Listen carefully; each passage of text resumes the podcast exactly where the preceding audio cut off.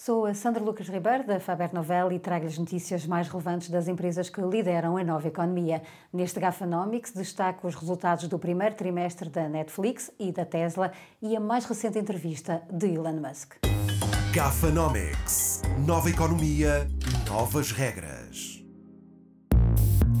A Netflix apresentou receitas de 7.870 milhões de dólares no primeiro trimestre deste ano, um crescimento de quase 10% face ao trimestre homólogo, eh, mas assombrado pela perda de 200 mil subscritores. É a primeira vez em mais 10 anos que perde subscritores e tem agora mais de 221 milhões de subscritores ativos.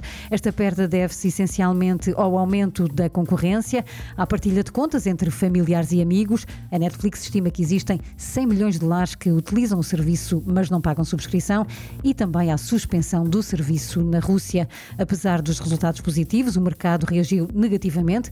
As ações da Netflix caíram 35% no dia seguinte à divulgação de resultados, o que representa uma desvalorização em bolsa de 50 mil milhões de dólares.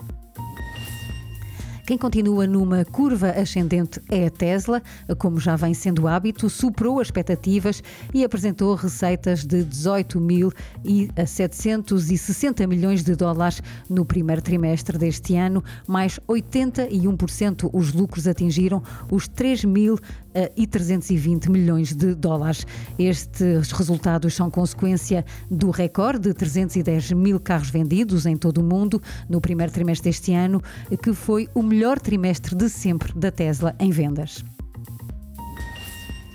Nem só de mobilidade e de espaço é feita a vida de Elon Musk. No dia 4 de abril, comprou 9,2% do Twitter e dez dias depois foi ainda mais longe e anunciou a intenção de comprar a totalidade do Twitter por 43 eh, milhões, mil milhões de dólares e de retirar a empresa de bolsa. Numa entrevista a Chris Anderson da TED, Musk revelou as suas motivações, explicando que quer garantir a liberdade de expressão e a transparência sobre como funciona o algoritmo do Twitter. Caso a compra não se venha a concretizar, Elon Musk diz também que tem um plano B, mas para já não quis revelá-lo. Nesta entrevista, falou também sobre a transição para uma economia sustentável a nível energético, a descodificação do mundo e a sua visão de futuro. Super Toast é um projeto editorial da Faber Novel que distribui o futuro hoje para preparar as empresas para o amanhã.